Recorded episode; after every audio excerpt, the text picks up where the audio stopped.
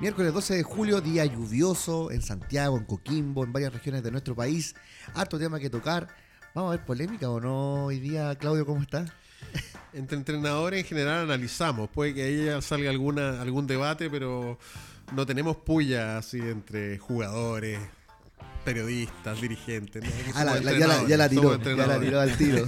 ¿Cómo está don Pancho Pérez? Todo bien, Bastián, un gusto estar acá y vamos a hacer una línea de tres acá, vamos a tratar de, opinar, de, comentar lo que fue el partido Colo Colo seguramente y, y, vamos a hablar de fútbol, vamos a hablar de fútbol yo creo acá somos los que somos, estamos los que estamos, pero efectivamente el estudio Diego Armando Maradona empezamos este nuevo programa Los Sopranos este día miércoles, un Colo Colo que ayer jugó contra Atlético eh, Mineiro, pero de América, América, de Mineiro, exactamente. Eh, Atlético MG le pusieron algunos, un partido interesante de Colo Colo, un goleador anómalo, como es Leonardo Gil, un golazo el segundo. Eh, un Colo Colo que desde mi perspectiva, se siente más cómodo con esta línea de cuatro jugando con Opaso. Creo que el eh, Quintero volvió a encontrar uno de sus intérpretes más importantes en lo que es su estructura, su forma de jugar, en el sistema de juego que utiliza primordialmente, que es un 4-3-3, un 4-1-4-3-3 un 1-4-4-2, según lo que indica el partido, Claudio. Sí, bueno, ayer vimos el típico partido de Colo Colo de local frente a un brasileño que viene a hacer su negocio acá. Eh, a empatar, a perder por poco o a ganar si es que tiene algún contragolpe o puede pillar mal para un equipo. Y creo que Quintero lo tenía bastante claro. Eh, a pesar de eso, creo que Colo desde el principio trató de tomar las riendas, se fue encima de, América y, creo que tuvo primeros 25 minutos a gran ritmo, a buen pressing desde mitad de cancha hacia adelante, tratando de provocar los errores pero careció de la profundidad o del último pase que, pudiera ocasionar reales eh, eh, ocasiones de gol, porque en la mayoría fueron remates desde fuera, como uno de Palacio, mm. como otro de Pavé. Eh, y en general creo que Colo Colo hizo una buena presentación. Yo quedé conforme, sobre todo con el primer tiempo, el segundo tiempo fue más equiparado, pero este es un partido de copa. Ya sabemos, Colo Colo no venía bien y creo que, lo hizo bastante bien. Y con respecto a Gil, lo primero que quiero decir, cuando nos cuesta ponerle nombre a los jugadores, ¿no? Volante mixto con llegada. Si eso es Gil, no es 10, no es un creador, es un jugador que llega desde atrás, que organiza juego y que tiene remate y que por lo tanto muchas veces llega a esa posición y, lo hace bien. La mejor versión de Gil es en esa posición. Sí, yo creo. Porque se cree mucho el cuento, como se dice en buen chileno, cuando está de creación, que tiene que ahí pisar no juega de espalda. No, no claramente. Entonces ahí obviamente se pierde un muy buen jugador si Gil, o sea, en un buen nivel físicamente bien. físicamente bien, es un muy buen jugador y te marca diferencias como las de ayer, Pancho. Yo creo que ayer, eh, bueno, comparto con lo que decía Claudio, eh, también hay que, hay que ver cómo llega el gol Colo Colo. En, generación o son acciones más de, lucha y de, directa. directa. Y ahí yo creo que cobra mucha importancia lo que dicen, lo que decían ustedes, el tema de Gil de no, no tener que ser la referencia o el generador antiguo de fútbol que por ahí comentaban en los días anteriores, si existe o no el 10, o quién ha matado el 10. Eh, aparece, aparece un jugador que aparece sin referencia, sin, eh, sin estar eh, referenciado, valga la redundancia, del rival. Y así de esa manera llega el gol. Y a ese, ese, ese gol, obviamente, hay que darle la importancia, por ejemplo, a Pizarro. Eh, eh, no Pizarro, eh, Damián. A, Damián. sí, A Damián.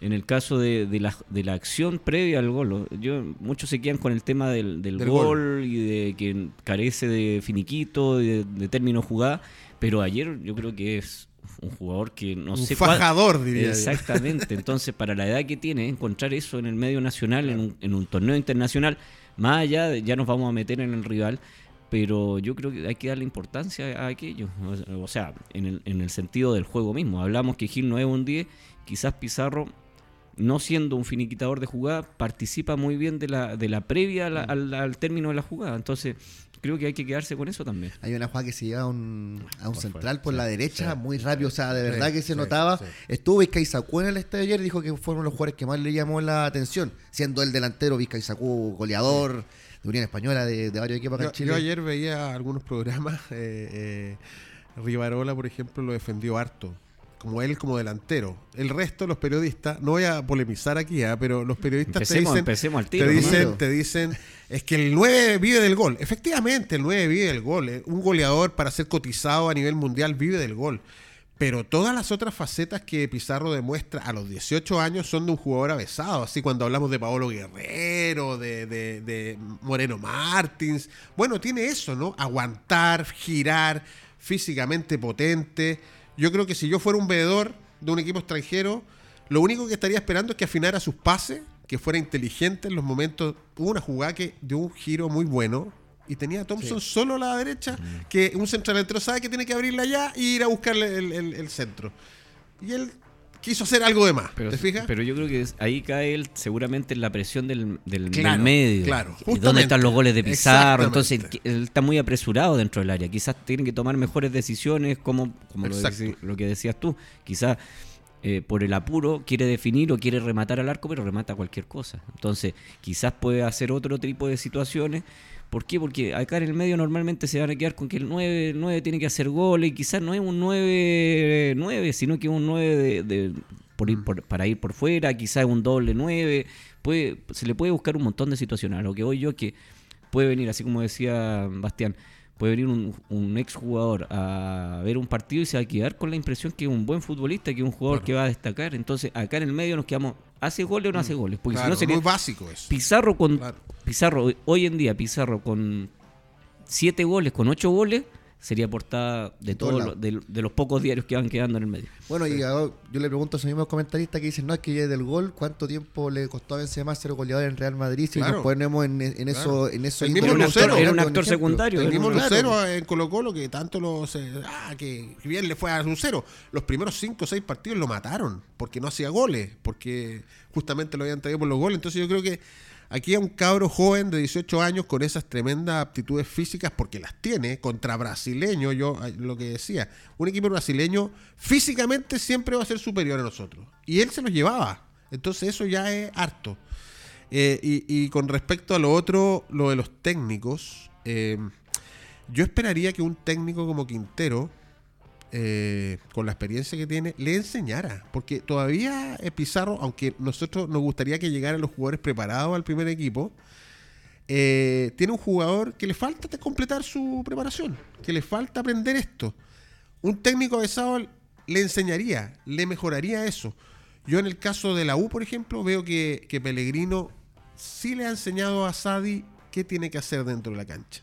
Dónde tiene que pararse, cómo tiene que marcar al volante central del equipo contrario, dónde tiene que eh, driblear y dónde tiene que pasar la pelota. Yo creo que esas son las cosas que un entrenador con galones te enseña. ¿Te fijas? Entonces, Igual la, la, la toma de decisión que tiene Pizarro de frente al arco es más, es más complicada que la toma de Sí, decisión de Asadi, que sí, tiene un poquito sí. menos responsabilidad a la hora de definir. sí, pero hay cosas que se Sí, pueden se pueden mejorar claramente, claramente. Eh, un Colo Colo que efectivamente ya en el segundo tiempo se destapa. Eh, el primer tiempo no fue malo, fue un partido parejo, más de Colo Colo. Eh, no fue primordial la lluvia porque llovió todo el partido. Y eh, lo que sí me. Yo le decía a Claudio antes de comenzar el programa. Para mí, Colo Colo tendría que haber amarrado la clasificación el día de ayer. Para mí. Porque efectivamente venía a jugar con el último del Brasileirao. Con un equipo totalmente alternativo. Y el 2 a 1 para mí no es una. No es una medición que Colo Colo puede seguro a clasificar a Brasil. Cosa que sí dice Leonardo Gil en el diario La Hora, que lo citamos también a ellos, nuestro auspiciador, que dice que eh, ahí lo tiene Álvaro, ponle la pantalla para que lo, lo vamos a ver al tiro. Y dice, podemos ganar en Brasil. ¿Es así o no, podemos- no es así, Pancho? ¿Puede ganar en Brasil Colo Colo? ¿Le alcanza con el 2 a 1 que tuvo el día de ayer en el partido contra los brasileños? Depende mucho del, del rival. O sea, en este caso depende mucho lo que vaya a colocar el equipo rival. O sea, Ahí está, podemos ganar en Brasil. Y ahí está el golazo. También citando al día de la hora, nuestro auspiciador acá en Los Sopranos y en todo el bloque de Touchsport. Pancho. Yo creo, yo creo que está tiene la confianza Gil de que, de que pueden hacer un partido, pero Colo Colo ya se le escapó una vez un, un partido que lo tenía prácticamente una llave que la tenía entre comillas cerrada. No vamos a comparar Inter de Porto Alegre con, con América, o sea, no, no tienen punto de comparación. Pero para mí depende mucho del, en este caso del... A ese Inter le ganó 2-0. Le ganó 2-0 acá y pierde 4-1 allá. Entonces, y en la especialidad de Quintero que se supone que es cerrar partidos, controlar, eh, cerrar la parte defensiva. Entonces, ayer no hay que perder de vista, por eso hablábamos en un comienzo del análisis completo, de que el rival te pone un equipo alternativo, alternativo. Ellos tienen la prioridad, tienen que jugar con Corinthians, creo, la, la Copa de Brasil o algo, si no me equivoco. Eh, y hay que ver cómo en qué nos, encontramos la próxima semana. Ese es el gran, el gran temor que uno puede tener como entrenador de ver cuál va a ser el rival que va a, va a proponer el técnico. Vean, vean, el técnico como celebraba el gol, el, descuento. hay que ser bien claro, el, equipo brasileño no tenía por dónde ayer. Mm. Por lo menos el segundo tiempo no tenía por dónde. Y el, gol sale de una jugada balón detenido. Varios errores. Muchísimos errores. Pero eh, es una, una situación puntual que, lamentablemente para Colo Colo, deja muy abierta la, llave. Porque en este momento un gol ni hablar que hubiese gol de visita, porque estarían saltando. Ahí sí que habrían celebrado doble los brasileños. Entonces, a ese punto es donde yo digo siempre que los equipos nacionales no sabemos jugar este tipo de llaves. Ahí hay que cerrar el partido. Quintero hace un par de modificaciones, un par de cambios. No sé si esos cambios estuvieron bien o mal, pero eso también te va sacando un poco. Ah, a mi entender, el equipo estaba funcionando bien, tenía el partido controlado y no te puedes permitir que una pelota, dar, dar, dar un córner es una opción de gol al rival. Entonces tú deberías haber manejado mejor eso. No da lo mismo perder, o sea, ganar 2-0 que ganar 2-1. ¿Qué le pareció el cambio de Castillo en el primer tiempo? Qué bueno que lo nombraste. Sale Jordi Thompson, que le dio la posibilidad de titular. segundo partido titular después del partido con Calera. Eh, muy buen partido contra Calera también. Y entra un Castillo por el otro lado de la cancha que también no quizás no marcó tanta diferencia. Yo, eh, mira, justo cuando estaba hablando Pancho, yo me iba a fijar en él. Eh, yo creo que estaba bien el cambio, porque Thompson no, no había sido factor. Y creo que Castillo tenía que demostrar en este partido si realmente estaba o no estaba. Y creo que no lo demostró. Se llevó retos apenas ingresó, porque estaba laxo en la marca, voy a decir, ¿no? Siempre alejado del lateral que él tenía que cubrir. De hecho, antes del lateral, él no, no, no anticipa, no va sobre una jugada que venía desde atrás de América. Eh, y en el, en el gol, él estaba como en esa zona de fuera del área que tenías que ver el posible rebote hacia un rival. Y ese rival la recibió solo. Entonces, a veces nos quedamos con que las distracciones son de los nacionales, de los juveniles. Y aquí un jugador extranjero que fue seleccionado a su país entró como si estuviera jugando cualquier partido normal del campeonato. No entró he metido. Y por el contrario, voy a querer rescatar a Bausat. A Bausat se le da mucho. Se le exige mucho, que vino de puntero y todo. Pero ayer como lateral funcionó bastante bien. Como lateral, porque en realidad no subió mucho. Mm. Pero anticipó, tuvo fuerza, fue claro en la salida jugando desde atrás. Eh, yo creo que también... No, es que Bimber también cuando entró, entró pajaroneando. Perdió una pelota al medio que casi fue un contragolpe. ¿A los cuántos minutos entra Bimber? Quedaban pocos, 15. Meter eh. un jugador a esa altura, un defensivo a esa altura. Cuando estaba todo bien parado, digamos. Sí. Eh, para mí no, no, no corresponde. Yo voy a diferir un poquito. O sea, la parte defensiva de Castillo es que ahí hay, lo, que a mí me Tampoco fue punzante cuando atacó. Pero lo vi, yo creo que lo vi mejor. O sea, lo vi mejor que en otras ocasiones, Castillo, por lo menos en la parte ofensiva, porque siempre nos quedamos con el tema defensivo. Sí. Y va a ser raro que yo esté criticando lo defensivo. pero em, creo que Castillo lo vi más suelto. O sea, no lo vi tan eh, encerrado en lo que habían sido sus errores anteriores en los partidos. Yo lo vi más protagonista. Y si sacó a Thompson, eso te quiere decir también otra cosa el medio nacional permite cualquier cosa. O sea, el, medio nacional veníamos de hace una semana de Thompson con que yo también lo, hago con una jugada extraordinaria, que da un gusto verlo, pero sin marca. O sea, la, realidad es esa. O sea, si un equipo brasilero con el equipo alternativo no te deja progresar, no te deja de ser protagonista, te queda la gran duda de hasta dónde puede llegar un jugador y por qué Quintero lo saca sí, tampoco, tampoco es que perdió muchas pelotas. Él, él, cuando tomaba la pelota o cuando se la pasaban, venían tres brasileños al tiro. E, ellos también han dicho, oye, aquí tienen una figura de 20 años que parece que juega bien, lo vamos a presionar. Los brasileños son súper pragmáticos cuando juegan de visita, más un equipo como América que no es de los primeros. Entonces ellos vienen a hacer su negocio. Yo con respecto a qué va a pasar la otra semana, pienso ellos tienen que jugar el fin de semana. No sé si por el, la Copa, la Copa, de Brasil contra Corinthians ganaron, ganaron, sábado a las 15:30. Que ya ganaron el primer partido. El primer Exactamente. El técnico ayer declaró que lo más probable es que volviera a poner un equipo alternativo, el próximo partido porque están preocupados de la Copa, de ellos, están preocupados del Brasil helado, donde van último. eh, o que creo que ahora alcanzaron a uno que estaba más arriba. Está- mira, acá está la tabla. Está en la parte baja está Coritiba con 10 puntos, Vasco da Gama que llegó a Carimedela ya a salvar al Vasco y América MG con 9 puntos con 14 partidos jugados. Claro, Así entonces, eh, ellos son bien pragmáticos y les interesa primero lo interno. Y esto es como una añadidura. Y además que yo creo que contra los chilenos se sobran un poco. Dicen, ah, ya, perdimos por uno, aquí le hacemos dos o tres. Yo creo que eso es lo que piensan ellos, incluso con equipo alternativo. Y Colo Colo, Quinteros también es bien ambiguo, po, porque dice que va a priorizar el campeonato nacional, que lo primero es ganar el campeonato nacional, pero que no sabe qué equipo va a presentar el fin de semana. Entonces ahí tenemos que ver qué va a pasar. Colo Colo ¿qué va a octavo con priorizar? 23 puntos y Claro. va contra O'Higgins en el Monumental. Se puede quedar atrás también. po. Sí, pues, o sea, ya está con 29 puntos los que van en los, los tres punteros, que son Cobresal, Guachipato y la U. Quedaría, bueno, está a 6 puntos ya, y si llegas a perder y ganar uno de Mm. esos arriba, que se escapan a 12 puntos. Exacto. Yo No, creo que en el, en el tema, en el tema del puntos. pragmatismo, me voy a quedar con lo de Claudio. Es un aspecto que muchas veces los brasileros siem- casi siempre lo hacen. O sea, Mm. ayer, por ejemplo, metieron la línea defensiva, les cambió el sistema, el, Claro. el técnico. Jugó con el número 75 por ahí, no me acuerdo. Tener un jugador con la camiseta número 75 de repente puede ser un, un- un- Dice harto, un digamos. gusto del jugador, pero en un torneo internacional sabemos que tienes que tener más o menos un orden también de las camisetas o de, la, de las poleras. Pero te digo, eh, el pragmatismo me quiero quedar yo. Ese, ese, ¿Qué pasaría casi un equipo nacional? Pongamos el caso, que hay un equipo que realmente invierte para ganar el torneo nacional y para ganar, para ser protagonista a nivel internacional. Y va y dice, no, yo voy a poner suplentes contra... ¿Contra quién juega? Contra O'Higgins. Voy a poner suplentes, voy a poner suplentes porque la prioridad mía es el torneo internacional. ¿Se Claro. imaginan ustedes lo- la, la embarrada que queda acá o no? O sea, el problema que se arma, pero ¿cómo? No pueden jugar dos partidos la, la misma semana, no pueden jugar, no, no son competitivos. Estamos hablando de un equipo brasilero y, y muchos equipos, incluso argentinos, que le dan prioridad de repente a un torneo y, y tienen tantos jugadores. Y no digamos que ayer tenían una, una- un jugador extraordinario. Yo no vi ningún jugador bueno de los brasileños, pero No. ninguno. Ninguno, porque aquí agrandamos a todos. ¿Ah? Ningún jugador que te llame la atención. Oye, este jugador, ¿de dónde lo sacaron? Lo dejamos acá. Sí. Ninguno.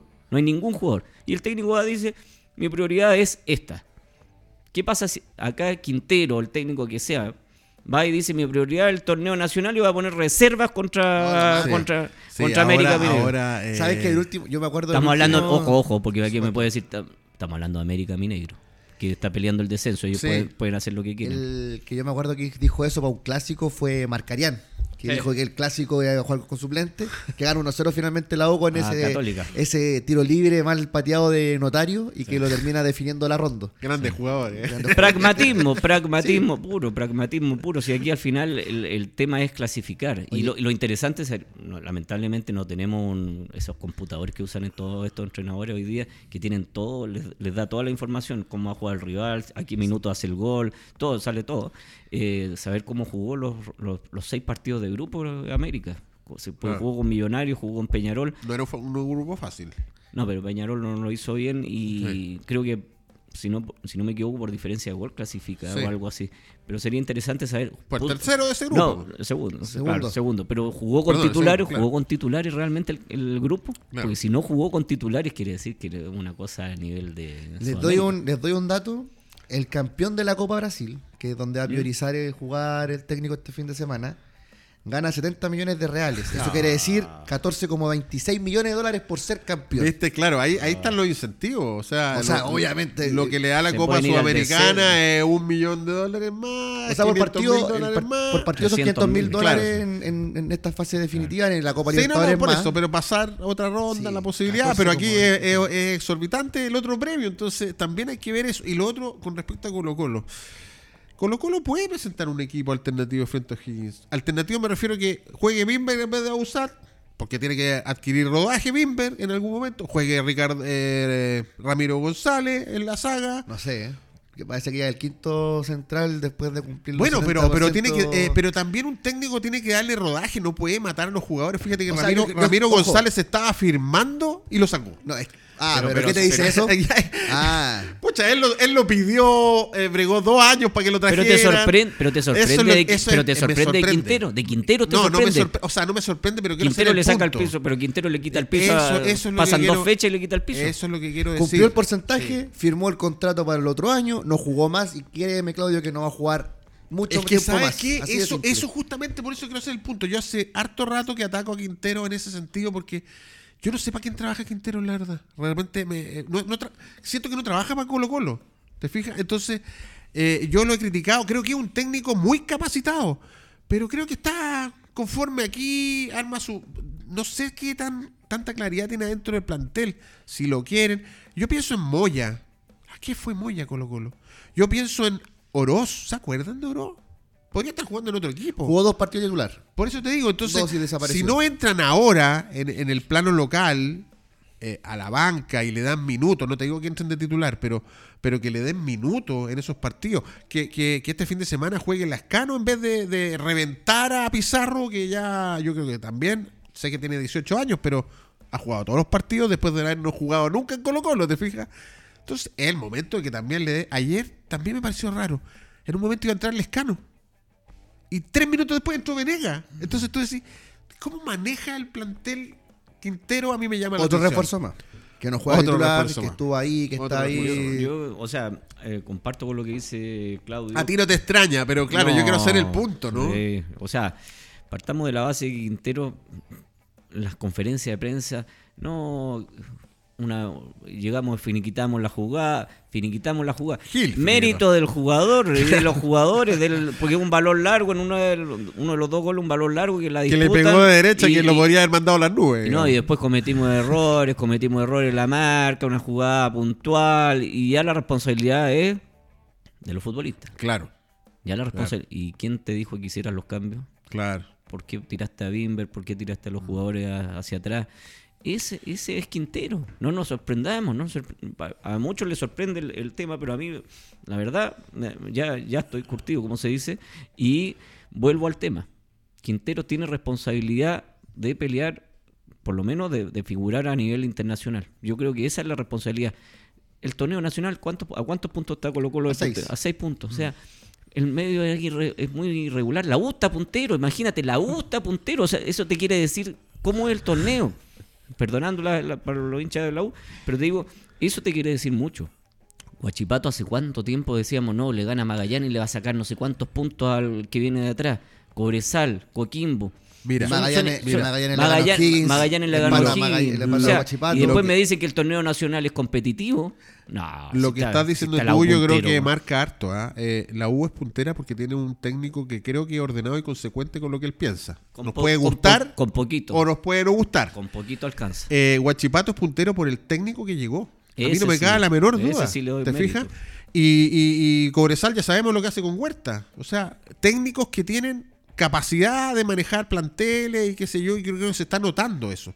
Son los equipos que han estado más regulares, pero no sobresalientes. Los equipos que tienen menos goles en contra. Exacto, exactamente. Pero vol- volviendo al tema de Colo Colo, eh, si yo soy el entrenador de Colo Colo, eh, cosa que sería muy difícil porque tendría que ser amigo de no sé cuánta gente eh, y no soy amigo de mucha gente. Tendrías Eh, que poner a un jugador a jugar para no, a mí no me, a, año a mí no me pasa ahí. ni una escuela de fútbol, me va a pasar un equipo de fútbol. Eh, ¿Cómo? No es no verdad, si hay que ser amigo, hay que, no. ya. Eh, yo iría por la Copa, porque estamos hablando de pasar recién a octavos de final de la Copa Sí. Sudamericana. Este es un repechaje. Colo Colo debería estar en una crisis, Mm. sumergido en una crisis porque quedó fuera de un- en el grupo más malo de la Copa Libertadores. Sí. Nunca va a haber un grupo más malo que el que le tocó a Colo Colo. Pero acá siempre escondemos todo y decimos, no, quedó tercero, tiene una chance, no, estaba Boca Juniors. El Boca Juniors. Ahora vamos a ver cómo les va. po. Pero que hay que ir al Claro. medio- hay que ir al fondo del tema. Porque nos conforma- está jugando con el último de Brasil. Mm. No está jugando con el octavo, con el séptimo, con el décimo, con un campeón, con un equipo por último que tiene historia. Por Mm. ejemplo, Vasco está, está último, pero tiene historia Vasco. Claro. Entonces, quizás te puede decir, no, tengo un par de jugadores que son interesantes. América tiene muy poco, no tiene nada. O sea, en, Brasil clasifica hasta el número 13 o 14, va a, las copas internacionales. exactamente. Entonces, pongámonos serios. O sea, la, la, bueno, aquí va hasta el, al octavo casi va a la copa. Pero octavo, 8, de 16, 7 de 16. O sea, 7 de 16. Van los primeros tres, dos fases grupo directo, repechaje de Libertadores, y después los otros cuatro Copa Sudamericana que más encima se enfrentan en la Copa Chile, que puede ir un equipo recién ascendido. Lo que pasa es que acá nos conformamos con tan poco que colocó lo que ha eliminado, debería, vuelvo a repetir, debería estar en una crisis por haber quedado eliminado en el grupo más malo. No, sí, estoy de acuerdo. Patriotas. O sea, Patriotas, perdón, porque no con Patriotas, con, el equipo colombiano. Eh, Pereira, Pereira, perdón. Eh, sí, muy bien ahí nuestro. Pendiente siempre. nuestro, colombiano. tenemos un informador ahí, pero especialista. Eh, yo creo que ese, ese debería ser el, motivo. O sea, yo si yo fuera el técnico de Colo Colo, ¿cuántas veces? Lo que pasa es que aquí somos. Usted no es tan joven, pero en los años 80 Colo Colo colocaba el equipo alternativo pues, muchas veces. Obviamente era Copa Chile, o Torneo Pollagol, me fui muy atrás, Copa de eh, más atrás todavía. Eh, y jugaba la Copa Libertadores. Arturo Salá, los técnicos, Mirko Yossi, colocaba los titulares y el equipo suplente jugaba ¿Sabes qué? Yo voy a hacer premonitorio. Va a perder Colo Colo con No, en dos meses más, Quintero se va a estar quejando que tiene muchos lesionados. Si no varía el equipo. lesionado. Claro, porque si no varía el equipo y le da y le da con ciertos jugadores, yo creo que el chico Pizarro puede en cualquier momento tironearse, digamos, ¿no? Quintero va a eh, seguir así por un tema de que él, las pataletas constantes que tiene como entrenador de Colo Colo, que le falta este, que le falta este otro. Él armó mal el plantel. O sea, convengamos que también dijeron que llegaron tarde, listo, está bien. Pero él, él el que entrega una lista de cierta cantidad de jugadores para que Daniel Moró en este caso y todo el directorio contraten a estos jugadores. Él pide a Pablo Parra. Pablo Parra llegó a Colo Colo, nuevo refuerzo, pero viene a jugar sin seis meses. Mm. Entonces, ¿qué esperan? ¿Que el compadre que rinda ahora ya? En dos meses más que lesionado. ¿Y de quién va a ser la culpa? El primero que dijo acá, llegando a Chile, no estoy bien físicamente, Castillo. Claro, Dicho pero por eso, por eso te digo que, por ejemplo, también el bicho Pizarro, eh, borrado, no sabemos de él. Ay, todo lo que pelearon para renovarle porque se iba a ir y todo eso. Entonces, volvemos a lo mismo, digamos. No, no, no usa jugadores de casa que de repente tiene ahí y que por lo menos en el campeonato nacional yo creo que tendría que usarlos para también darle un poquito de aire a los otros jugadores. Fuente se lo ha corrido todo. Yo, yo ayer yo destaco a Fuente porque no es un dichado de técnica. Pero la verdad que hizo una labor bastante interesante ayer. Eh, yo, y, con respecto a, a los equipos brasileños y a la Copa, Ayer Corinthians le ganó 1-0 de local a Universitario. Mm. Entonces, las copas son diferentes. Eh, no, no, es que un equipo llegue y arrase así tan fácil. Por eso que yo decía que igual, eh, por lo menos Colo Colo ganó. Yo creo que eso hay que poner un punto. Hizo un buen primer tiempo o unos buenos primeros 60 minutos. Yo creo que al final se desarmó un poquito con los cambios. Eh, hay que valorarlo igual porque a nosotros nos está costando. Ahora, ¿hay que exigir más? Sí, hay que exigir más. Yo creo que Colo Colo hay que exigirle más siempre porque no tiene un plantel pichiruchi tampoco. O sea, digamos las cosas como son. Tiene, yo la otra vez lo dije aquí, me, han retado que lo vuelva a repetir. Tiene seis punteros para jugar por las puntas. Tiene a Oroz, tiene Castillo, tiene a Volados, mm. que tendría que jugar este fin de semana. Tiene a Thompson, tiene. Bueno, Moya ya lo dije. Eh, a Oroz. ¿Cuántos nueve tiene? Eh, tiene tres nueve. Venegas, Lescano, ya, ya sabemos. Eh, en el medio tiene Pizarro, que no ha jugado. Eh, bueno, Palacio lo puede reacomodar. Ahora va a tener a Parra. Tiene a Pavea, a Fuente. O sea, tiene muchos jugadores. Y atrás también. O sea, no olvidamos de Daniel Gutiérrez. Había un, un lateral izquierdo, ¿no? Navarro. Navarro. Navarro. Sí. lo enterró. no, o sea, no tiene, no tiene calidad en el equipo. Tampoco fue un equipo que no, un jugador que cuando jugó lo hizo tan mal como para borrarlo. Jugó como un juvenil que debuta, digamos. Entonces yo creo que también ahí vuelvo a lo de Quintero. Hay que cobrarle la palabra. Cobrarle la palabra cuando dice he hecho debutar a un montón de jugadores. Pero si Pizarro es lejos el mejor centro delantero que tiene. Eso es claro, que no haga gol incluso. Entonces, bueno, no, no sé qué tanto mérito tienen eso. Ayer en el partido, también para que entremos un poco en esa dinámica, eh, sale un lienzo que a ver si mm. hay, ahí está.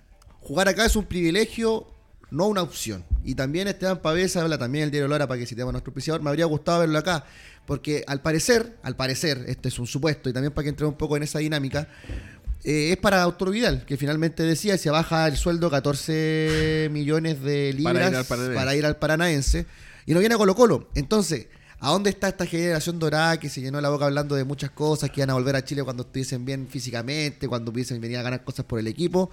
¿Era el momento de Vidal, ¿era el momento de Arturo Vidal para venir a Colo Colo, Claudio? Yo creo que ese lienzo, eh, cuando nosotros, otra cosa que quería rescatar y voy a hablar de eso, cuando nosotros nos quejamos, resulta que ayer hubieron 20.000 personas, no digamos que estaba repleto el estadio, pero 20.000, 25.000 personas, se puede. Se puede. ¿Se portaron mal algunos? Sí, se portaron mal Como algunos. siempre. Pero en Copas Internacionales se puede y, y- y yo en este, en, este, en este lienzo le hago caso a la gente. Es así. Es que la gente tiene razón. Venir a jugar a Colo Colo tiene que ser un privilegio ahora que la competencia es mala, que no hay eh, muchas ganas de ganar copas internacionales ni inversión para eso, es verdad.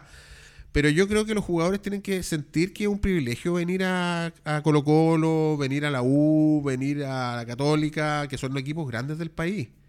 Que ellos salieron de ahí, que gracias a que salieron de ahí y no fueron cadetes de Atacama o de Limache, eh, llegaron a ser lo que son. Porque eso es verdad también. O sea, la tribuna que te da Colo Colo, la exposición que te da Colo Colo fue lo que también les permitió a ellos llegar a, a grandes equipos. ¿ah? Entonces, yo creo que es importante, si quieren retribuir algo y quieren venir a aportar al fútbol chileno, que lo hagan a los 36, a los 37, pero no a los 40. O sea, ahí prefiero que no vengan. Que ahora parece que va a ser así porque Arturo Vidal Claro. firma prácticamente por un año, que todo lo que queda de Medel más por- el por otro. casi dos años. Medel en el Vasco, que ojo que el mismo Gary Mel dijo hace no, hace no mucho, Mm. en el único equipo en Sudamérica que voy a jugar es en Católica. Yo ahí, Borrón y en Vasco da Gama. yo ahí tengo una, una- una apreciación, eh, dos, un par de apreciaciones. Eh, ¿Estos jugadores hacen lo que ellos quieren? ¿O lo que el representante Ah, les dice? también. Porque también. es la última pasadita para cobrar una comisión. Es como el último, el último año de un departamento an- antes que se, Sí. se derrumbe. Es lo último que puedo ganar con ustedes. Entonces al representante, al dueño del fútbol chileno, para hacerlo más, más, más simple, le interesa que el jugador tenga otra otra pasadita más, por un año y medio. ¿Para qué ir a la Católica? ¿Para qué vaya a ir a Colo Colo? Vamos a jugar acá. Por último te meto allá en Estados Unidos, no sé. Entonces, eso por un lado. Por otro lado, los uruguayos, por, por decir una cosa, que siempre admiramos a los uruguayos por distintos motivos.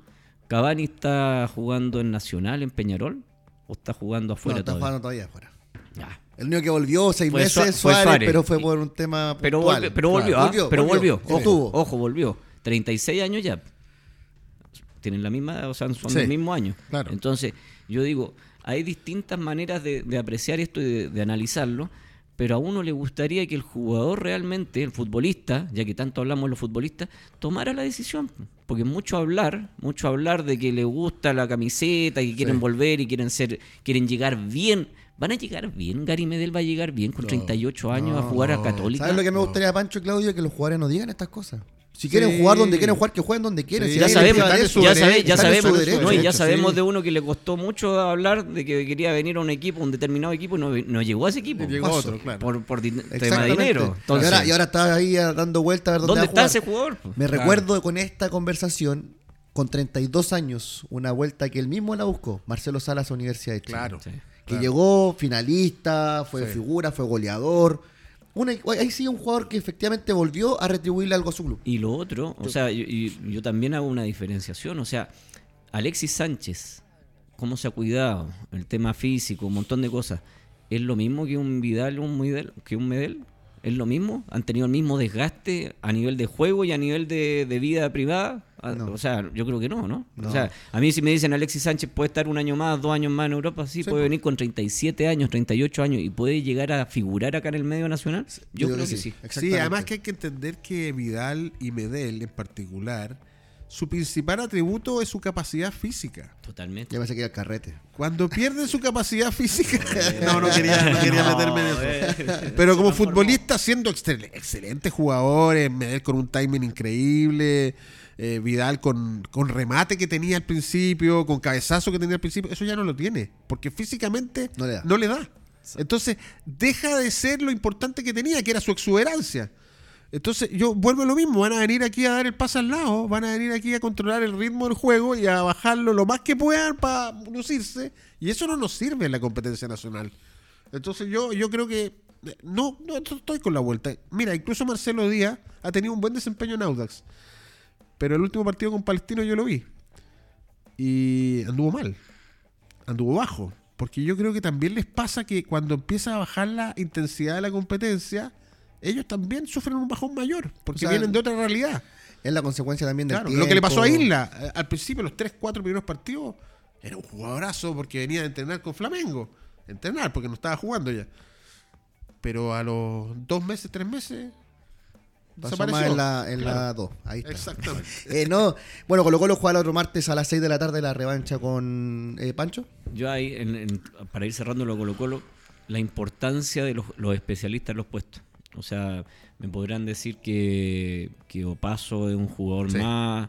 Opaso es un refuerzo. O sea, se fue y volvió, pero te digo, un jugador que permite armar una línea defensiva como corresponde. Un lateral que sabe cuándo tiene que pasar al ataque, cuándo tiene que defender, cuándo tiene que cerrar, por más que no sea su especialidad o la gran especialidad la parte defensiva, pero probó con Fuentes, probó con jugadores de distintas características, Jason Rojas, ni hablar, que quizás es un central devenido a mm. lateral derecho, pero la importancia que perdió Colo Colo de dejar ir a un jugador porque no lo cerraron, porque fue un tema económico obviamente. Mm. No, Pancho, no fue económico, fue un tema de tiempo. Acá para que también transparentar las mm. cosas porque se habla mucho de repente. Colo Colo en los últimos dos años ha perdido a muchos jugadores por no renovación, incluyendo a Suazo. A ah, Suazo. Se pusieron a negociar dos meses antes que terminara su contrato. Los dos pasos, ellos se olvidaron que terminaba el contrato se acordaron cuando faltaban cuatro meses. Ya había pasado el tiempo. Recuerden que ahora cuando termina el contrato tienen que negociar seis meses antes, si no son jugadores libres, según el, Porque juegan con el límite ese de que no les llegue una oferta y, obligadamente tengan que renovar. Iván, Morales exactamente lo mismo. Se pone a negociar un mes antes, se le había olvidado. Acá hay una estructura de Colo Colo Ojo, que no solamente pasa por Quintero, sino que también pasa por un tema dirigencial que no se están poniendo... No, no es un tema económico, lo do paso, porque se habló mucho de eso, no fue un tema económico. Fue un tema netamente que se sintió menospreciado por el club. Y eso no lo va a decir directamente él, es así, es un hecho. Efectivamente tomó una oportunidad, cuando en su, en su mm. tiempo plazo para poder negociar, tomó la oportunidad de Racing. Claro, fue buena o mala, pero quería jugar en el extranjero también. Aprovechó la instancia que Colo Colo no tuvo el tiempo para renovarlo antes. Claro, y en eso también, o sea, yo digo, ha sido un aporte desde la, desde la llegada de Opaso, han podido armar la línea defensiva como seguramente Quintero le gusta, que con la línea de cuatro, con, los dos volantes o los tres mixtos y los, los jugadores que van por afuera y el nueve. Pero también yo lo relaciono con el nivel nuestro, o sea, o sea, el nivel nuestro permite que Opaso no haya andado bien, hay que ser bien claros con eso, no anduvo bien, por más que no haya jugado en la posición, creo que lo, Estaba jugando lateral izquierdo. Lateral izquierdo, pero fue muy criticado en Argentina, sí. fue muy mm. criticado, entonces eso también te dice mucho de lo que es nuestra competencia, de que el futbolista muchas veces necesita estar en un medio, en un, en un grupo que a él lo reconozca, y en este caso Opaso rinde, o sea, estamos hablando a nivel internacional, jugó ayer, o sea, mm. es un jugador importante. Sí. Partido que la otra semana entonces, día, bueno, el día sábado con O'Higgins a las 12.30. Lindo partido ese, Buen partido, buen partido. Vamos a hablar también de un jugador de O'Higgins que está ahí, dicen que se va. Prontamente también martes a las 6 de la tarde y también, ojo, mañana duelo entre chilenos, Audax, Ñublense, también vamos a hablar un poco de eso, pero no, antes, Pancho. Ah, sí. No, no, ah, que tenemos a nuestros pisadores, porque si no, claro. Haciendo amigos. Haciendo amigos la productora, haciendo amigos Tour, torneo de fútbol formativo, organización de eventos deportivos, más de 20 años en el fútbol formativo. Estuvimos allá en Serena con más de 1.700 niños que se llevaron medallas de premiación todo muy hermoso en la cuarta región, una, muy buena recepción. ¿Cuánta gente estaba trabajando? Era mucha gente, éramos prácticamente 30 o más jugadores. Yo creo que es importante ver en las redes de Haciendo Amigos, en Instagram, en, Sí, campeonato Haciendo Amigos. Por favor, la gente que le gusta el... fútbol y que habla de que no, no se hace mucho trabajo con los niños, aquí hay una labor enorme, yo quiero destacarla. Eh, eh, no estoy inserto ahí yo como técnico, pero sí estamos acá y, conozco la labor que hace Alejandro y tú, Bastián, también. Y yo creo que es bonito ver los comentarios de los niños, la alegría de los niños, la, pasión que se genera ahí por jugar, que creo que es lo más importante que tenemos que sembrar en los niños. Así que felicitarlos por eso. Ahí para contarte un poquito también a la gente, 158 partidos en cuatro días, 58 equipos que premiamos también el último día jueves que se jugó allá 1.700 niños que se dieron medalla y de verdad que fue un torneo bien todas eh, eh, partes, bonito, ¿no? campeones de la cuarta región, campeones de Santiago. Fue un torneo eh, bonito ahí, le mandamos un gran abrazo a la, toda la ¿Hay familia de la escuelas de Academia más del norte que, que fueron? Eh, Mario No, Herrera. Jugó hasta solamente cuarta región. Ah, ya. este fue cuarta región, invitando más que más que toda la gente De de, la zona de ahí de Serena, de Coquimbo, Y un equipo llamado Strochi, que es de Palestino. Sí. Eh, Santa Inés, eh, eh, Leonas, que es un equipo de femenino. Ojo, que también tuvimos las primeras campeonas en la historia del Haciendo Amigos de Femenino. serie femenina. Así que lindo torneo. Y también el 22 de julio, en el Mundo Sport, la, cat- la catedral del fútbol formativo y de escuelas de fútbol, también ahí el Líbano 5001, ahí está el teléfono también para que puedan llamar, canchas de pádel, de fútbol, de futbolito, quinchos y salón de eventos para que también Mundo Sport que nos recibe muy bien semana a semana. Pancho ya vuelve la otra semana con el torneo haciendo amigos en la... en Sí, la- un saludo a Pancho que hoy no pudo estar aquí con. Cierre Parce Pa- sí, un saludo grande Francisco a Fanjul. Pancho Fanjul también, a su padre, que, que salga todo bien ahí. Entonces también seguimos con lo que acá estamos Los Sopranos y también saludo grande a Adero La Hora, que también lo hemos citado en lo que va de programa, con Esteban Pavés, con Leonardo Gil, y que también está Que le hemos estado dando algunas notitas. Exactamente, que siempre, Eh, ojo, siempre. hay una, la nota de lo que dijo Fernando el día lunes, acá. Fernando Astengo, no solamente fue replicado en La Hora, sino que también fue replicado en, En Brasil, en TNT, en Globo, en, varios canales, así que estamos dando noticias, eso es lo importante. Este es un, un grupo humano y equipo humano súper bueno, súper bonito lo que estamos construyendo acá, así que de verdad me gusta también ser parte de este Touch Sport, Los Sopranos, Experiencia Cancha, Doble Amarilla. que están todos los días, lunes a viernes, de las 12 a las 13 horas. Eh, Matías Marín dicen que está a punto de irse a Argentina, que suena en Belgrano y en Rosario Central. Un jugador importante de O'Higgins, que justamente juega con Colo Colo este fin de semana. ¿Es uno de los mejores volantes que tiene el fútbol chileno actualmente, Matías Marín? Es un muy buen volante que ya tiene 25 años, tampoco vamos a decir que es un niño, que yo creo que tiene que aprovechar las oportunidades de salir, pero el momento es lo que me llama la atención y lamentablemente con esta con estos parates que tenemos, con estos desfases que tenemos con las competencias vecinas, digamos, eh, quizás le sacan a un jugador importante para O'Higgins en la segunda fecha, le va a quedar como una semana para poder reemplazarlo si es que lo quieren reemplazar, porque después se cierra el libre de base. Un millón de dólares. Claro. Sería la venta de Yo creo que él, como jugador, debería aprovechar la oportunidad de ir a otro medio y de progresar y de dar un paso más, porque es un jugador que, que si anda bien, eh, también puede ser una alternativa para la selección. Tuvo en la selección, ¿cierto? En, el los microciclos, microciclo creo que en sí. algunos estuvo. Tanto, sí. tantos futbolistas que han llegado. Sí, pero él ahí. tiene una pegada, por ejemplo, que es sobre la media y que a nosotros nos falta aquí en el, en el campeonato y en, y en la selección, que yo creo que si evoluciona y mejora algunos aspectos, 23 años tiene Marín. 23, 23 ya. años tiene lo, Marín. lo estaba No, lo está- avejentando. lo está- Dos años Sí. mucho ya. Sí, eh, sí. usted sabe. Bueno, Termina contrato el otro año, sí. así que sería una buena, una buena Sí. venta. para Ahora O'Higgins. Yo lo veo complicado para la segunda ese es ¿eh? punto. Ese es otro punto. Ese es el punto. lo veo complicado. Eh, El partido con Magallanes fue, fue- fue- bueno, Magallanes Sí. jugó muy buen no partido. gana de local. No, sí, no gana local. Pero que a, a eso, a eso quería apuntar yo, o sea, eh, por el futbolista extraordinario que vaya a Argentina. Pero ahí se dan un par de Claro. situaciones. ¿Quién lo recomienda? Puede venir de la, de la propia banca que, que le pidan datos, referencia, ideal. supuesto. eh, no, no puede negarse eso al técnico. Pero el técnico tiene que preocuparse primero de su Sí. equipo. Su equipo juega muy mal O'Higgins en, en función de ataque, en función de protagonismo. Cuando estábamos hablando de Universidad de Chile, que está puntero, yo digo, ¿cómo quedó eliminada Universidad de Chile, que es el puntero? que ha hecho un trabajo Pellegrino en el tema defensivo, en el orden, en el equilibrio, que lo puedo hacer yo también, ah, a nivel con los jugadores que tengo yo, obviamente. Pero, ¿cuál es el, el- el trasfondo de esto?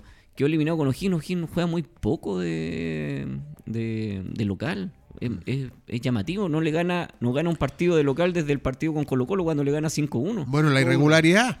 O sea, no es la irregularidad, es la capacidad del técnico para ser protagonista. Porque Sí. después nos venden el verso de equipo competitivo, protagonista, y no eres capaz de armar un equipo. No ha para- repetido ninguna formación, Pancho, Sí. en todo el eh, semestre. Pero indudablemente eso también afecta al funcionamiento del equipo. Entonces, depende de qué depende de Muner. De jugar de visita, de los partidos de Copa Chile, si lo jugaba de local lo iba a ganar, porque perdió con la U de local. Sí, pues no, no Perdió puede ser eso, claro. Con Audax, Son estadísticas nomás, pero no puede determinarte eso, es verdad lo que dices tú. o- es obvia- muy irregular. Obviamente te dice mucho del, del- del trabajo táctico. Hay que Sí. meterse en esa área. Sí. Yo Mario dije, Sala, ¿cuánto lleva en Magallanes? yo lo dije el lunes. ¿eh? Eh, eh, a mí me extrañó que él siguiera con la línea de tres cuando Mario Sala le puso tres delanteros adelante. Porque estaba Flores, estaba Alfaro y estaba Zapata, muy alejados en las líneas con el resto del equipo, pero eran jugadores que te, preocupaban. Y De Muner puso tres defensores y se arriesgó y perdió. Po. O sea, yo, Pero yo- esos tres defensores, ¿de qué te sirvió tener a Ormazábal y a Antonio Díaz por un lado si no tienen eh, juego? no tienen Y ahí donde yo uno lo que dice... la- es la- táctico. por eso, Hubo un muy- triunfo táctico de Sala sobre De Muner. Absolutamente, claramente. pero yo te digo, en lo de Higgins, se le va a Marín. ¿Cuál es el elemento difer- diferenciador no que va a tener? no No, tiene tiene. un Se ha jugador. sido titular todos los no va a decir que el. Tuco Hernández, el Tuco Hernández para venir Es que desde queda atrás. solo, queda No, y solo, que le va a dar la claro. responsabilidad El reemplazo claro. que tiene es Camilo Moya, no tiene a nadie más. No, claro. Entonces, y Camilo Moya que también salió a la titularidad. que O también tiene un argentino, Larralde, eh, creo que. Sí, pero te digo, no, pero no, es más. Es Marín no, era el que mueve Pero hoy, hoy en el fútbol moderno, tanto que se habla del fútbol moderno, va a depender que tiene a Marín o que tiene una individualidad y con ese. No, con eso yo creo, que, yo creo que un golpe fuerte para O'Higgins. Estoy totalmente de acuerdo. Un jugador que le maneja los tiempos, que hace- mete pelotas profundas, que llega al gol. Y lo va a si lo pierde va a ser una baja importante. ¿ah? Eh, Ahora, lo llamativo cuando es en que- otros clubes, eh, cuando en otros programas dicen que no se habla de otro equipo, bueno, aquí estamos hablando Obviamente. de O'Higgins. ¿no? Ahora lo Eh, llamativo es que, Sí. que, que ese chico Marín que salió de Wander, si no me equivoco, eh, de la formativa de Wander, vaya O'Higgins y no pase por los equipos denominados grandes. Claro. No, quizás no es parte del negocio. no Lo tengo- quisieron harto, ¿ah? harto, harto equipos lo querían este año. Y bueno, eh, ahí está, se va a ir pa- si se va para afuera, vuelvo a decir, es un avance para él, pero es un retroceso para O'Higgins, claramente. Y bueno, vamos a ver qué pasa este fin de semana con Colo Colo, porque quizás si está ahí en las negociaciones también influye eso, ¿no? En el desempeño de un jugador. Pues sí, Sí. puede ser que. Bueno, Ya Matías Marín sonó en Universidad de Chile, sonó Sí. en Católica también. Sí. Eh, Católica que ya firmó a, a nadie. No, pues está César Pérez, dicen que está casi listo, que no jugó el fin de Que lo semana. tienen lesionado. Pero hay, por entrena- hay entrenador en Católica, ¿no? Ajá. Eh, Lo tienen de rehén, parece. Sí. Hay otro rehén más está en saliendo- en está sacarlo. está saliendo complicado Claro, ese tema. Y ¿eh? el otro sería Guillermo Soto en Católica, que se bajó harto las pretensiones económicas por parte de Huracán, quiere solamente salir. De hecho, escuchaba unas declaraciones de un capitán, Sí, del capitán del equipo el otro día, de algo que los jugadores que quieren Tobio, estar y quieren jugar. Tobio. Sí, pero jugó, ayer, ayer jugó, o antes ayer jugó eh, contra Boca. eh, eh, y sigue jugando Soto, digamos. O sea, eh, por muchos problemas que se dice que tiene en el equipo, lo siguen ocupando. Seguramente para subirle el precio. Eh, pero sabéis que yo ya no les creo nada. O sea, aquí parece que lo único que va a llegar a un equipo grande es Parra. Eh, porque yo veo que Palestino se reforzó con Abrigo, yo veo que Everton trajo a Siqueira, yo veo que Huachipato trajo a Mañín. Y los grandes dicen que no tienen plata. ¿Y los chicos si tienen plata? Yo, la, la verdad que a veces no entiendo. Pero, pero Claudio, el, el- estás nombrando, por ejemplo, a Guachipato. Sabemos más o menos de dónde puede sacar el dinero Guachipato para traer un jugador. Y no, no digamos que Guachipato se reforzó, porque ahí sí que hay Sí. un mérito grande del, Del técnico de, de Gustavo Álvarez de, de tener Sí. el equipo ahí arriba. Eh, el otro Everton, del grupo de, de Grupo los Pachuca, mexicanos, ¿no? Grupo O sea, Pachuca. pueden traer un jugador. Bueno, traer- Estuvo sonando un uruguayo que después también sonó en, en Huachipato. Eh, uh, se me fue el nombre, pero ahora llegó a España finalmente, que era eh, Palavachino, no me acuerdo el nombre del apellido. Pero es un jugador que estuvo en la Perdona. selección uruguaya, que estuvo lesionado está bien. tiempo. Yo, yo eh, eh, quería hacer el punto en lo siguiente. Palestino le gana. ¿Por qué Católica que está buscando un volante de esas características no se lleva abrigo? Curioso, ¿no? Están buscando un no. volante chileno, Carlos Es Pérez. que, que Holland no quiere volantes, pues. Eso, sin eh, volante. eh, eso es lo que te digo. Entonces, yo estoy feliz por Palestino. Creo Sí. que es un, un jugador que le hacía falta a Palestino en el medio. eh, que va a ser bien Y que no utilizado, espero. la salida de Coquimbo, dijo Exacto, exacto. Pero a mí me llama la atención porque de repente se quejan de que no tienen plata, de que los representantes. Y hay jugadores que de repente puede agarrar y traer. ¿no? Eh, voy a decir una sola cosa nomás. Vicente Fernández de Palestino está jugando en fútbol argentino. No ha jugado mucho, pero aquí rindió. ¿Hay un equipo que le falta un lateral izquierdo? Ese equipo de lateral izquierdo, ojo con los que están sonando. Está sonando el Arenas de Antofagasta. y está sonando a partir, bueno, son trascendidos de la prensa. John Santander, que está en Wanderers, ex Universidad para de qué equipo Chile. Para la UDI Universidad de Chile. Santander. sí. ¿Salió de dónde? De la Santander? U. Ah, mira. Aquí. La vuelta viene de vuelta, igual que que Nico Guerra, igual que varios más. Vamos Bueno. a la próxima fecha. Ahí el varón nos ayuda porque ahí está Cobresal. Que parte. Oh, ojo, buen partido. Oye, Oye, Cobresal, los punteros hoy- juegan hoy el hay un partido, dí- Dígame ah, la no hora. hablado de el a las el- 5 de la tarde. Y ojo con el día sábado porque hay un puro partido el día sábado. Parece que tienen- sábado? No fiesta. sé, Lo, lo adelantaron a Cobresal, ah, era a las 3 no, y pues, media. que Sí. querían Sí. que hay un Le dieron un- horario fiesta, prime. algún carrete, algo de ver en la NFP porque solamente el sábado un partido. Y más encima Sí. media la hora. Sí. 12 y media de la tarde. Sí, es curioso. Pero eso. es, es llamativo eso. ¿ah? Eh, Quizás no hay más, eh, no hay más No, contingente puede, ojo, policial. puede ser que sea también los estén programados el día sábado, no lo sé, no, para ascenso. no pegar el tema del ascenso, quizás estén la mayoría de los partidos programados ahí. Copiapó, Audax Italiano, Magallanes Ñublense, Everton Calera, Curicó Católica, un Curicó que viene con el debut técnico. de ah, JJ Rivera, Palestino Coquimbo, buen partido, Claudio. Sí, el lunes a las 3, muy buen horario. Buen- Eh, bueno, Pero ahí, ahí tú, tú- te das cuenta, pero ¿cómo va a jugar Palestino con Palestino ya lleva poca gente? Con el Oye, respeto el- del contertulio hubo un acá. partidazo de Palestino en Copa Chile. Sí, sí, eh, sí, contra Santiago Morning. Santiago Sí. Morning 4-3. sí, Sí, 5-4. sí, 5-4. Y no lo dieron. ¿no? Y- Claro. Y el partido era a las 3 A de las la 3 de tarde. la tarde y no lo dieron, están en el programa este que dan en, el- en, Sí. en ese canal. Pulso. Mm, Pero in- impresionante, Pero o sea, de verdad pero- que uno, uno no entiende ¿cómo- las cómo. Cómo va- cómo vamos a tener un campeonato, o sea, un fútbol competitivo? ah, un- o sea, un medio futbolizado. Sabemos que es muy difícil que eso se dé en, el- en nuestro medio. Pero con un partido a las 3 de la tarde. O sea, lo siguen los hinchas de Coquimbo y los pocos hinchas o los muchos Claro, yo hinchas que entiendo pueda que, tener Pale- Palestino. que Palestino no podía jugar el sábado porque Coquimbo juega hoy día. Entonces quizá eran pocos días. Ahora no son tan pocos días. Ah, Miércoles sábado. Ya, por eso. profesora, burrado. Pero es que esas son, esos son lo que te dicen. Juegan ¿no? 30 partidos al año. No, no, juegan es que 30 yo, partidos yo al hice año. la consulta que porque Vámonos Palestino la no jugaba a las casa. 3 ya que no hayan partido el sábado, el sábado. Hay que darle descanso a los Bueno, niños. eh, Hay que claro, entonces que, que Coquimbo juega hoy día, Ojo que, ya le corrieron no, los que pasan, partidos. pasan las 72 horas, son 72 horas solamente. Lo que Bueno, no podía Colo Colo era jugar el sábado, por eso no Claro, jugó el fin de sí, yo semana. sé, yo sé. Que, para, por, por pero, torneo internacional, pero Sí, por pero- torneo y nacional. yo me Colo acuerdo- Colo- y Colo Colo no jugó el sábado porque no había contingente policial, Sí. porque había un partido de alta convocatoria en Santa Laura con 7.000 personas. Yo digo, ¿cómo se la arreglaban en los años 90 un partido de 10.000, 15.000, 20.000 ¿Cuánto personas? cuesta llegar a Santa Laura, Pancho, un día a semana? Con todos los tacos que hay Sí, de Independencia. Y la gente de la U también a las 6 de la tarde, la gente de Unión también, que son locales.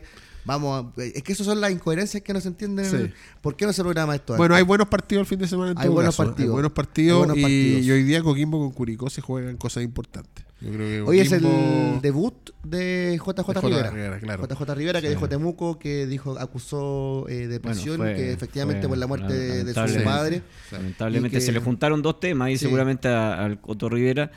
Yo para mí un técnico de primera división perfectamente no, no sé, o sea, aquí hay que ser bien claro. La idea es seguir trabajando para un técnico, no salir del ruedo, estar metido dentro del ruedo porque eso te permite moverte de una división a otra. Pero Rivera había hecho méritos para seguir en Audax, Sí. perfectamente. Entonces, vuelve a una primera división, vuelve a un equipo que está, entre comillas, complicado, porque con Damián yo creo que venía saliendo del, del, del tema de la... Le ganan a Colo Colo el último partido. Colo Pero hay un claro. desgaste siempre en los Oye, pero ¿no? era un desgaste de un año y medio. No, pero Damián lleva harto tiempo en el club y yo Sí, creo que... puede ser, yo creo que lo, lo pienso por ahí porque también hemos escuchado de, de García, ¿no? Que está desgastado. Pero hay, tema. hay- pero ahí hay otro otro aspecto. ¿Quién juega hoy día? Se me- hoy Coquimbo, Coquimbo, Coquimbo, Curicó, miércoles, ya. Eh, dos técnicos que por muchas veces se dice que no hay no hay eh, no hay una consecución entre técnico y exjugadores o, o que te hayan formado. Nano Díaz no juega similar al Coto Rivera, fue dirigido, por- fue Sí, campeón, sí. fue campeón en ese- esa gran unión española del 2005 con el Nano Díaz y el Coto Rivera era uno de los jugadores puntales Un de ese estándar. equipo. Sí. Entonces, y juegan medio parecido. O sea, juegan resguardando, presionando, primero la parte defensiva y de ahí salimos. Entonces, a los puristas del fútbol quizás no les va a gustar mucho el, el partido hoy día, pero hay buenos futbolistas. Creo que va, va a haber, se va a ver un- Va a haber morbo en este partido. El Coto ex Coquimbo también, que lo tuvo en Copa Sudamericana. Absolutamente. Eh, dos técnicos nacionales que dicen como de una misma escuela. Curicó está complicado, de no obtener un buen resultado ya se empieza a quedar atrás. Eh, muy cerca de Magallanes y Copiapó. Ojo, No, con- Magallanes- Ojo con Magallanes. yo creo que Y- Magallanes y por salva. eso, y Sí, Coquimbo, y Coquimbo si gana, queda un punto de los punteros. Más lejos de Colo Colo y de Católica. que- Porque ojo siempre que- Colo Colo y Católica están que- diciendo ahora que están a seis puntos de los punteros y Ojo no es una tanto, cosa. pero hay como seis equipos entre medio. En, con- en puntaje, sin sanciones de tribunal de disciplina, Coquimbo Podría quedado- quedar puntero. no, quedaba puntero. Porque le Exactamente. quedaban tres puntos. Exactamente. Entonces, efectivamente, ahí. Porque Sí. no ha jugado, entonces ahí se queda más cerca, pero tenía. No, queda con la misma cantidad de, cantidad de puntos. y yo sé que queda poco tiempo, pero el partido de Ñublense con, con, eh, Con Audax Audax. mañana, aunque es por la Copa Sudamericana, Oh. también es una prueba para ambos técnicos. Los dos están ¿Tú crees que para Marco Giuseppe.? No, yo creo que no, pero obviamente que puede, puede marcar un declive, porque si quedara fuera de la Copa, en el campeonato no se vio bien con Palestino. Y quedó vio- eliminado, y quedó eliminado vio mal. Copa Chile también. Y quedó eliminado el Copa Chile. El exactamente. Entonces yo creo que, claro, Marco Giuseppe tuvo un buen arranque, organizó bien al equipo, tiene jugadores, se le fue ahora a Riveros, Sí. A a Cerro. Cerro. Porteño, un buen, buen paso para él, y creo yo. Y entonces, vemos lo mismo que estábamos hablando en el caso de Marín, ¿no? Equipos que se despotencian, que no están en una buena posición y que pueden verse perjudicados de aquí a final de ¿Y campeonato. Ñublense qué querrá hacer? ¿Qué querrá hacer García? Porque el último partido Dar de el Copa paso, jugó con un equipo alternativo contra Racing, jugará con equipo alternativo el día de mañana, jugará para clasificar en esta en este partido contra Audax Italiano, porque también es un tema Bueno, es un premio para el que pase, ¿no? Obviamente que es plata, es figuración internacional, son hartas cosas que se juegan, pero yo me preocupo del que pierda, digamos, porque el que pierda va a quedar muy mal parado. Ñublense también está en una posición hacia abajo, digamos. Pero Audax viene en ascenso en el campeonato. Sí, sí. Yo creo, yo, yo creo que el- el- lo que decía Claudio, el, el ascenso de, o el, repunte de Audax se tiene que sostener, porque pueden ser 3, 4 partidos y después se, Exacto. se va- viene un Exacto. bajón. Mm. Y viene un bajón, obviamente, porque si quedas fuera de la Copa Chile, pierdes con Palestino, por más mérito que hayan tenido los rivales. Es que de- se vio de- mal ese partido. La verdad que sí, la Sí. verdad que sí se vio, se vio muy mal, o sea, mal, no, no, no, no muy mal. Pero te digo, y lo de Ñublense, obviamente, tal, tal como decía hace un rato atrás, hay un desgaste, no sé si, si un golpe, quedar fuera de la, de la Copa puede afectar, yo creo que puede afectar más el medio nacional. O sea, a Sí. mi entender, para los dos técnicos, el medio nacional es el que los va a evaluar a ellos en el sentido de si van a continuar o no van a continuar. Eh, Sabemos que Marco Giuseppe llegó hace, hace muy poco, pero te digo, si la línea de derrotas o de no encontrar un funcionamiento en los próximos partidos también se le puede empezar a complicar. Sí, yo creo que él no está complicado porque viene llegando. Pero aparte pero, del, es del pero corral. sí, para terminar, apa- aparte del corral, como para terminar, yo pondría ojo en lo que viene tanto para Ñublense, porque cuando un entrenador te empieza a manifestar de que está cansado, de que hay Pero está problemas cansado. que él no puede superar y le tiró la pelota ahí a alguno. No, es que eso fue por supuesta indisciplina que hubo nuevamente en. pero en se Chillán. suponía que él era el experto en solucionar eso. Pero ahí, ahí, ahí hay un grave problema. O sea, ahí hay un gran problema. Eh, se repiten jugadores, digamos, No, ¿no? A, a lo que voy yo que se, se le fueron muchos jugadores. Primero Sí. a García, jugadores que él podía manejar, que quizá eran del ascenso, eran jugadores de, de, un, seg- de un segundo orden. Se le quizá, los dos delanteros, Guerra Sí. y Aravena. pero Y Guerra, Moya. pero, Moya. pero, pero hay una cosa, Guerra, Aravena y Moya, quizás son jugadores formados que no estaban tan desordenados Claro. eh, en, la, en la parte Era más de- fácil llevarlo. Absolutamente. Entonces, y que él podía incidir mucho más en su rendimiento. Sí. Aquí le llegaron jugadores que ya están hechos Sí. Y la verdad que están hechos también no solamente en la cancha, sino que en otro tipo de cosas y eso obviamente desgasta al técnico. Y que han sido irregulares en general. No, y, y en, y en eso también hay que, porque muchos le cargan la mano, por en este programa también de repente se le carga la mano a, a García, pero quizás no quería esos jugadores, Pero realmente. es que mira, yo te voy a decir una cosa. Vilches, un jugador que prometía mucho y que ya sabemos que es lagunero. Aranguis, que es un jugador súper talentoso, tiene virtudes, pero que... Pero pasaba lo el, otro lo día, mismo, el otro lo día mismo, con la ¿no? Gran Unión Española pasó en el suelo. o sea, Exacto, eso es lo que te quiero pasó decir. llorando. Eh, Oyarzo, que también es un jugador interesante, pero que también tuvo sus conflictos en Curicó. Entonces, Ese es buen ah, jugador. Es es buen jugador, Buen pero yo creo que los reemplazos que trajo, como dices tú, son jugadores hechos que, que- que no han aportado lo que quizás él esperaba. Y veo el, el parangón con Holland. Holland también está El diciendo, maestro, el- está el- el diciendo que la- bueno, que las la cosas no están tan bien, que hay muchos No, problemas tiene- externos. Y tiene, tiene listo, juegan su. su Claro, yo, yo creo que esos firmado. dos, dos entrenadores hay Pero que él- ponerle pero- ojo pero- porque yo pero creo ese- que no terminan el ¿Saben qué? Yo creo que Jola está esperando el término del torneo argentino. Sí, Exactamente. Eh, listo, gracias. Exactamente. Ya tengo el Pero ojo, así en lo hizo la otra pero- ojo que está esperando porque los entrenadores sabemos cómo son, o sea, y sobre todo Holland está esperando porque sabe que tiene la oportunidad en Argentina, que lo quieren allá, pero está esperando que le paguen acá también, pues, o Ya, sea, claro, no, sí. no va, no va a renunciar. Bueno, veamos, veamos qué pasa. Porque- Yo le pondría ojo en las próximas fechas a esos dos entrenadores. Se nos pasó volando el programa antes que nos vayamos. Eh, productor haciendo amigos. Mundo Sport también, el Líbano 5001, también el diario La Hora que está presente también con nosotros siempre, grupo CTS que también está también en los programas Los Sopranos y en todo el bloque Touch Sport. Ojo que hay una noticia ahí que vamos a que nos estaba diciendo el capitán de este equipo, hay cambio de horario porque se viene eso pronto, pero lo van a detallar ellos. No nos corresponde a nosotros porque ahí viene más información de todo lo que va a ser el bloque Touch Sport a partir de la otra semana. Esto fue Los Sopranos. Claudio, un gusto estar nuevamente contigo. Pancho, un gusto estar nuevamente contigo. Álvaro, siempre grande. Sí, gracias por estar en los no controles, me siempre salvó, con, me salvó con el equipo Oye, colombiano. no tuvimos tema. ¿eh? No, no teníamos. Nada. Oye, gracias a todos. Gracias por también visualizarnos. Esto fue Los Sopranos en Radio Touch. Bien.